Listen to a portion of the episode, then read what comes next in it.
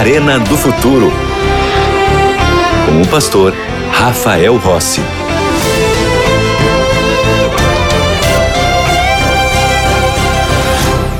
Já estamos de volta com o programa A Arena do Futuro e você sabe que aqui na Novo Tempo nós temos a melhor e maior escola bíblica do mundo. Mais de um milhão de alunos que recebem estudos bíblicos, materiais para continuar o seu crescimento e o desenvolvimento espiritual. A Bíblia é a palavra do Senhor e quanto mais nós conhecemos da Bíblia, melhor estaremos preparados para tudo aquilo que está por vir. Eu tenho a alegria de apresentar para vocês hoje esse guia de estudos chamado A Cura do Pecado. São 15 temas baseados na palavra de Deus, fundamentalmente nos livros de Daniel e Apocalipse é uma relação entre esses dois livros, porque as profecias de Daniel e Apocalipse, elas caminham juntas. E se você quer entender melhor como você compreende essa relação entre um profeta do Antigo Testamento e um profeta do Novo Testamento, esse material está à sua disposição. E tem mais um ponto também. Eu tenho a alegria de ser o autor dessa série de estudos bíblicos que estamos enviando para você, oferecendo para você, para que aquilo que estamos estudando aqui no Arena do Futuro, você continue estudando também aí na sua casa. E o que você tem que fazer para receber esse material? Você tem que ser aluno da escola bíblica. E o que tem que fazer para ser aluno da escola bíblica? Vou te dizer. Você pode mandar uma mensagem para nós pelo WhatsApp no número 12 98244 0077. Vou repetir. 12 98244 0077. 77. Ou você pode entrar no nosso site novotempo.com barra escola bíblica. Vou repetir, novotempo.com barra escola bíblica. Entre na escola bíblica, eu tenho certeza que você vai ser ricamente abençoado. Aí você pergunta assim, pastor, e depois que eu pedir o material, vai vir um boleto para eu pagar? Não. Pastor, vai vir alguma outra coisa mais que eu devo depois? Não me preocupar, não, nada tudo aqui é gratuito. O que nós queremos é o seu crescimento espiritual. Que você estude a Bíblia, que você leia a Bíblia e conheça ainda mais do amor do Senhor. Nós temos aqui na Novo Tempo os anjos da esperança pregando o Evangelho, distribuindo bênçãos às pessoas para que você tenha o melhor acesso à palavra de Deus. Tudo certo? Combinado? Então, se você não é aluno da escola bíblica, estamos esperando o seu contato agora. Eu vou pegar a minha Bíblia aqui e nós vamos hoje voltar os nossos olhos para Daniel capítulo 7. Você sabe que tudo começa na palavra. É um mistério o fato do ser humano explorar o espaço. Já chegou na Lua. Usamos a tecnologia para facilitar as comunicações, mas ao mesmo tempo, o ser humano que parece ter tanto acesso e facilidades não conseguiu ainda acabar com as guerras não conseguimos acabar com os preconceitos de todas as formas. Não acabamos com as crises políticas e econômicas, os conflitos raciais, a destruição da natureza e outros tantos problemas que surgem a cada dia. Sabemos pela Bíblia que eles um dia irão terminar. Amém? Mas até chegarmos lá, temos um longo e complexo caminho para ser percorrido. Nos primeiros capítulos do livro de Daniel, Deus ele nos revela um conflito entre Cristo e Satanás. Essa batalha alcança os seres humanos em questão de adoração. Nos primeiros seis capítulos de Daniel, há uma guerra fria, um combate para o domínio da mente. Já nos últimos seis capítulos, vemos uma batalha cruel, que não mais trata apenas do mundo, mas um conflito que está relacionado com o céu. Surge um poder político-religioso que aparece para se estabelecer e ele não está preocupado com a obediência, não para a obediência das leis divinas, mas sim para a obediência das leis humanas. Quer levar os seres humanos a deixarem de lado a lei de Deus nós não conseguiremos entender os capítulos finais do livro de Daniel sem antes entender um pouco sobre o santuário terrestre e também o santuário celestial. Porque o livro de Daniel admite que as pessoas que estão lendo já compreendem bem os, santuários bíblicos, porque a luta travada envolve o plano da salvação dos seres humanos. Para entender isso um pouco melhor, vamos olhar a construção do santuário aqui na terra. Vamos abrir a Bíblia em Êxodo capítulo 25. Vamos todos a Êxodo capítulo 25 e nós vamos ler dois versículos aqui nesse capítulo. Vamos ler o versículo de número 8 e vamos ler o versículo de número 40. Êxodo 25, versículo 8, diz assim a palavra do Senhor: E me farão um santuário, para que eu possa habitar no meio deles. E agora o versículo de número 40, aqui do capítulo 25, diz assim: Vê, pois, tudo faça segundo o modelo que te foi mostrado no monte. Deus levou Moisés até o topo do Monte Sinai.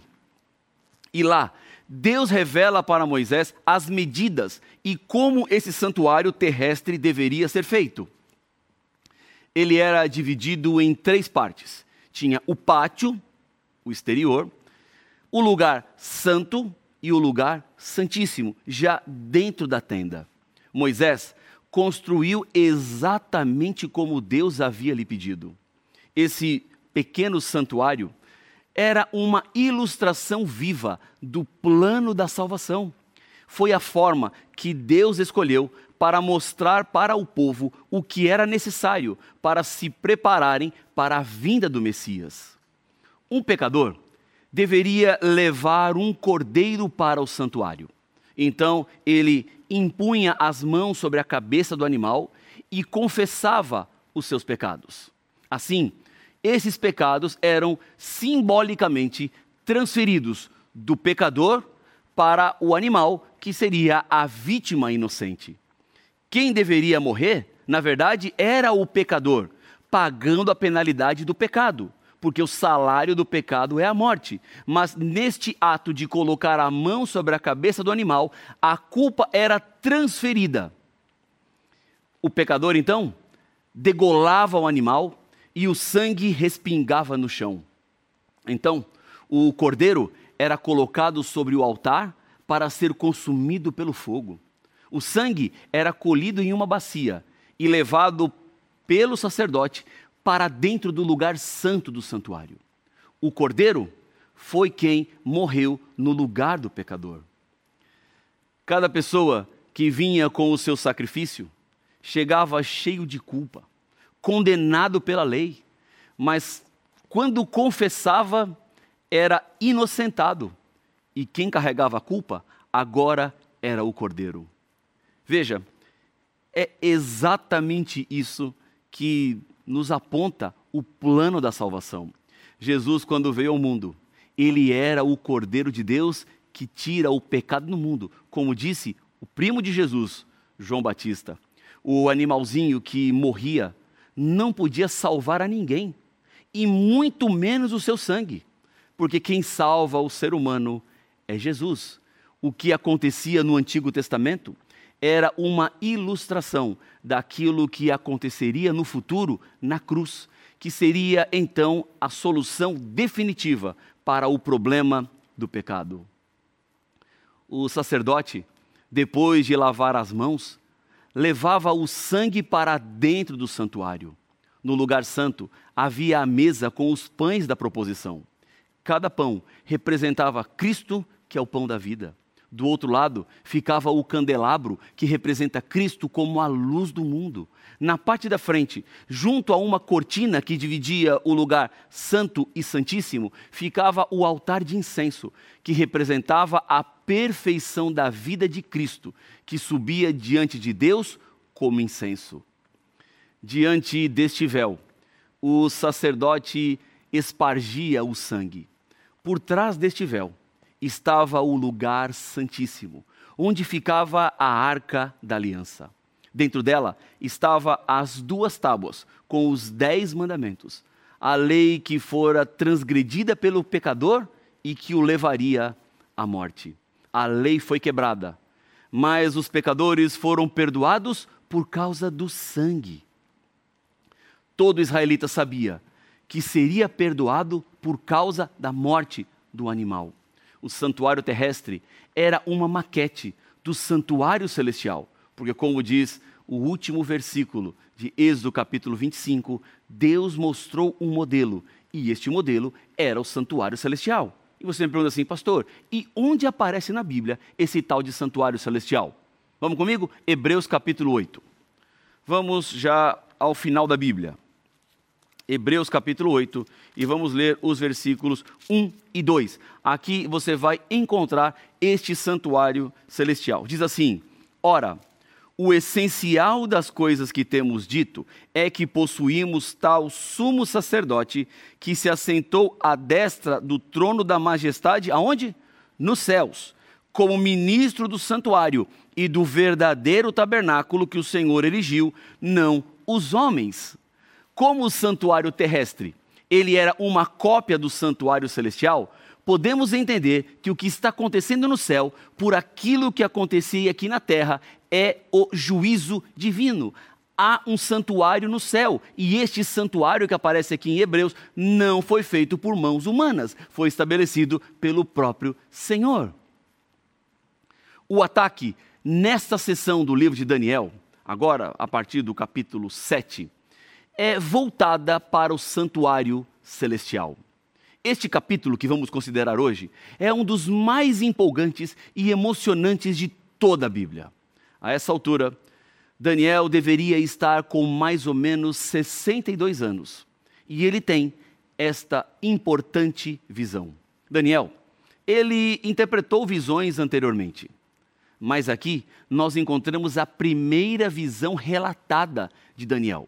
Você quer saber o que ele viu? Vamos juntos, Daniel capítulo 7. Vamos lá para o capítulo 7 do livro de Daniel. E vamos ler os seis primeiros versículos. Acompanhe comigo a leitura. Se você tem uma Bíblia aí, seria importante você tê-la nas mãos ou abrir um aplicativo que você tenha, porque tudo que eu falo aqui tem que estar na palavra de Deus. Eu não posso emitir opiniões humanas, eu não posso falar do que eu acho, do que eu entendo. Eu tenho, tenho que falar aquilo que Deus revelou na palavra, na Bíblia. Por isso é importante que você tenha aí este livro sagrado nas mãos para acompanhar a leitura. Diz assim: No primeiro ano de Belsazar, rei da Babilônia, teve Daniel um sonho e visões ante seus olhos, quando estava no seu leito. Escreveu logo o sonho e relatou a suma de todas as coisas. Falou Daniel e disse: Eu estava olhando durante a minha visão da noite. E eis que os quatro grandes ventos do céu agitavam o mar grande. Quatro animais, grandes, diferentes uns dos outros, subiam do mar. O primeiro era como o leão e tinha asas de águia. Enquanto eu olhava, foram-lhe arrancadas as asas foi levantado da terra e posto em dois pés, como homem. E lhe foi dada mente de homem. Versículo 5. Continuei olhando, e eis aqui o segundo animal, semelhante a um urso, o qual se levantou sobre um dos seus lados. Na boca, entre os dentes, trazia três costelas, e lhe diziam: Levanta-te, devora muita carne. Versículo 6: Depois disto, continuei olhando, e eis aqui outro, semelhante a um leopardo, e tinha nas costas quatro asas de ave. Tinha também este animal quatro cabeças, e foi-lhe dado domínio. Uau! Que zoológico diferente, né? Que animais ou bestas surpreendentes. Vamos interpretar os símbolos que aparecem aqui no relato do profeta. Porque os símbolos proféticos, eles devem ser interpretados pela própria Bíblia. É ela que vai nos esclarecer aquilo que Deus deixou revelado. Eu não posso colocar a minha opinião na interpretação, porque eu preciso permitir que a Bíblia se auto-interprete. Daniel viu quatro animais: um leão, um urso, um leopardo e um quarto que nós não lemos ainda, mas vamos ler daqui a pouquinho, que era semelhante a uma besta. E esses animais, eles surgem, eles se levantam do mar grande. O que significa mar na profecia? Conforme Apocalipse capítulo 17, versículo 15, mar significa pessoas e nações. Aparecem também as bestas, Segundo Daniel capítulo 7, versículo 17, bestas significam reis ou reinos. Já os ventos que aparecem aqui, conforme Jeremias capítulo 49, versos 36 e 37, significa discórdia, significa destruição. Esses animais que se sucedem representam os mesmos impérios que vimos em Daniel no capítulo 2, lá na estátua que Nabucodonosor sonhou.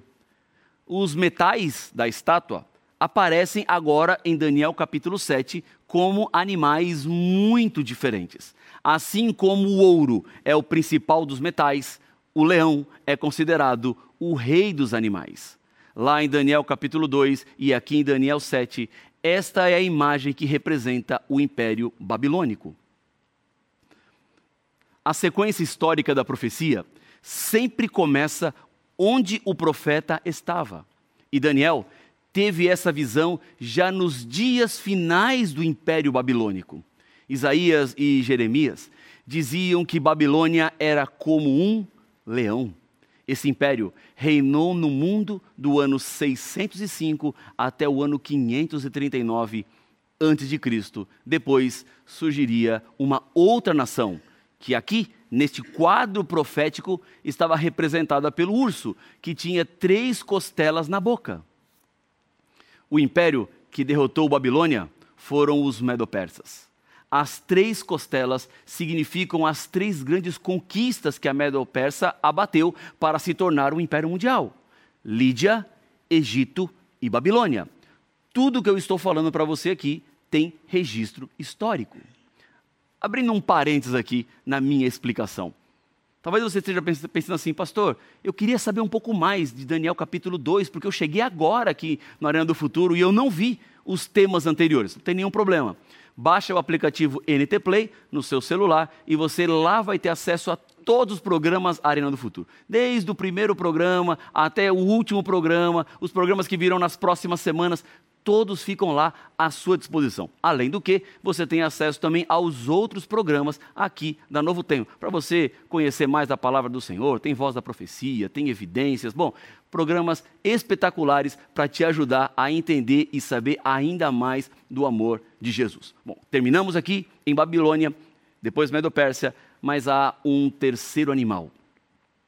Surge então leopardo com quatro cabeças. Quem destruiu o Império Medo-Persa foi a Grécia, liderada por Alexandre o Grande. A velocidade com que os gregos se tornaram império mundial foi muito, muito rápida. Por isso, este animal escolhido foi um dos mais rápidos da natureza. Um leopardo pode chegar a incrível velocidade de 100 km por hora. E para deixar esse leopardo ainda mais rápido, a visão lhe deu asas. Quando Alexandre morreu, ele tinha 33 anos e morreu alcoolizado. Neste momento, o seu reino foi dividido entre os seus quatro grandes generais: Lisímaco, Cassandro, Ptolomeu e Seleuco. Veja, a profecia não adivinha, a profecia afirma. Deus passou rapidamente por esses animais e ele vai dedicar mais detalhes para o quarto animal, porque é este animal que ilustra a batalha entre o bem e o mal. Um conflito que envolve a verdade, a justiça e a lei de Deus. Vamos comigo? Daniel 7,7. Diz assim a palavra do Senhor. Depois disto, eu continuava olhando nas visões da noite, e eis aqui o quarto animal terrível, espantoso e sobremodo forte, o qual tinha grandes dentes de ferro. Ele devorava e fazia em pedaços e pisava aos pés o que sobejava. Era diferente de todos os animais que apareceram antes dele e tinha dez chifres. Este é o animal diferente. Com um detalhe: dez chifres. A nação que derrotou a Grécia foi o Império Romano. E o final do Império Romano se deu com uma fragmentação, sabe em quantas partes? Dez. Exatamente o número de chifres que tinha esse animal terrível e espantoso. Veja o paralelismo com as pernas de ferro e os pés em parte de ferro e em parte de barro, que a estátua do sonho de Nabucodonosor nos mostrou lá no capítulo 2. Aqui, no capítulo 7, vemos os animais no lugar dos metais, para reforçar a ideia de que esses impérios atacam o reino de Deus e os interesses do povo do Senhor. Os pés da imagem de Daniel 2 possuíam dez dedos, e a quarta besta possui dez chifres. Os dez dedos da imagem correspondem às dez divisões de Roma, assim como esses dez chifres da quarta besta também representam a mesma coisa.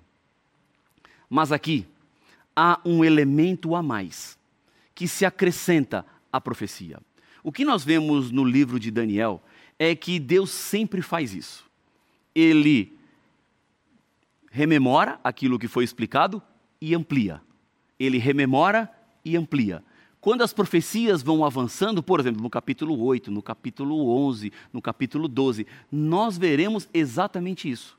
Deus, ele rememora e amplia. Ele traz elementos a mais. E é isto que vai acontecer a partir de agora. Veja comigo o versículo 8. Este detalhe não aparece em Daniel 2, porque ela fala dos pés e diz que uma pedra não cortada por mãos humanas atinge a estátua, destrói a estátua e toma o tamanho do mundo todo. E nós sabemos que esta pedra é o império que Jesus estabelecerá neste mundo. É o império eterno, é o império perfeito. Mas antes disso chegar, Daniel 7 nos dá alguns elementos a mais. Veja o versículo 8: Estando eu a observar os chifres, eis que entre eles subiu outro pequeno, diante do qual três dos primeiros chifres foram arrancados. E eis que neste chifre havia olhos, como os de homem, e uma boca que falava com insolência. Veja mais o que faz esse, esse chifre pequeno, versículo 25 proferirá palavras contra o Altíssimo, magoará os santos do Altíssimo e cuidará em mudar os tempos e a lei e os santos lhe serão entregues nas mãos por um tempo, dois tempos e metade de um tempo. Versículo 26. Mas depois se assentará o tribunal para lhe tirar o domínio, para o destruir e o consumir até o fim. Vamos dar uma repassada histórica nas grandes eras dos impérios mundiais. Babilônia foi do ano 605 até o ano 539. A Medo-Pérsia, do ano 539 até o ano 331 tudo isso antes de Cristo. A Grécia, do ano 331 até o ano 168, também antes de Cristo. Então vem o Império Romano, e esse império durou muito tempo, porque ele foi do ano 168 antes de Cristo até o ano 351 depois de Cristo. Logo surge então um império dividido que reinou de 351 antes de Cristo, ou melhor, depois de Cristo, até 476 depois de Cristo. A história tem seguido fielmente a profecia como um mapa preciso. Deus falou sobre Babilônia e Medopérsia. Mencionou nominalmente o rei Ciro. Descreveu a Grécia. Falou sobre Alexandre o Grande. Referiu-se aos seus quatro generais. Disse que a Grécia também cairia e que Roma governaria o mundo. Revelou as dez divisões do Império Romano e sobre força deste chifre pequeno ocorreria uma traição da verdade, um abandono dos princípios da palavra de Deus. Durante o período que chamamos de Idade Média, surgiu uma igreja apostatada que governou o mundo de 538 até 1798. Nestes anos, a verdade foi jogada por terra e a luz da palavra de Deus se viu em meio a uma enorme escuridão. Daniel profetizou que surgiria um poder enganador que alcançaria os seres humanos para levá-los a abandonar a verdade e também o abandono de Cristo. Esse antagonista da verdade iria instituir seu próprio sistema. Haveria uma apostasia no meio da igreja cristã que afetaria diretamente o plano de salvação de Deus que envolve o santuário celestial. Vamos voltar a Daniel capítulo 7, versículo 24. Daniel 7, 24 diz assim: Os dez chifres correspondem a dez reis que se levantarão daquele mesmo reino. Quando a Bíblia fala sobre o futuro, ela não faz suposições. Não é um jogo de adivinhação. A Bíblia diz exatamente o que vai acontecer. Há um poder político religioso contra o povo de Deus mas aqueles que decidem permanecer ao lado do Senhor, estes serão vitoriosos. Deus quer fazer de você uma vitoriosa. Deus quer fazer do Senhor um vitorioso. Portanto, agarre-se a esta palavra e viva exatamente as verdades que Deus estabeleceu para que eu e você consigamos suportar tudo aquilo que está por vir. Esse chifre pequeno atua contra o povo de Deus, mas Miguel o nosso redentor, o nosso salvador, veio para nos ajudar a vencer o mal e nos tornar vencedores. Quer você estar do lado dos vitoriosos e vencedores? Se sim, eu quero te convidar a fechar os olhos e orar junto comigo. Senhor, nós nesse momento fechamos os nossos olhos, mas abrimos o nosso coração a Ti, para que a Tua graça nos preencha, para que o Teu amor faça de nós pessoas fiéis e inabaláveis diante das provas e diante de todas as lutas que teremos neste mundo. É por isso que nós nos rendemos inteiramente ao Senhor, confiando na tua graça, no teu perdão e no teu amor. É o que eu lhe peço no nome de Jesus. Amém.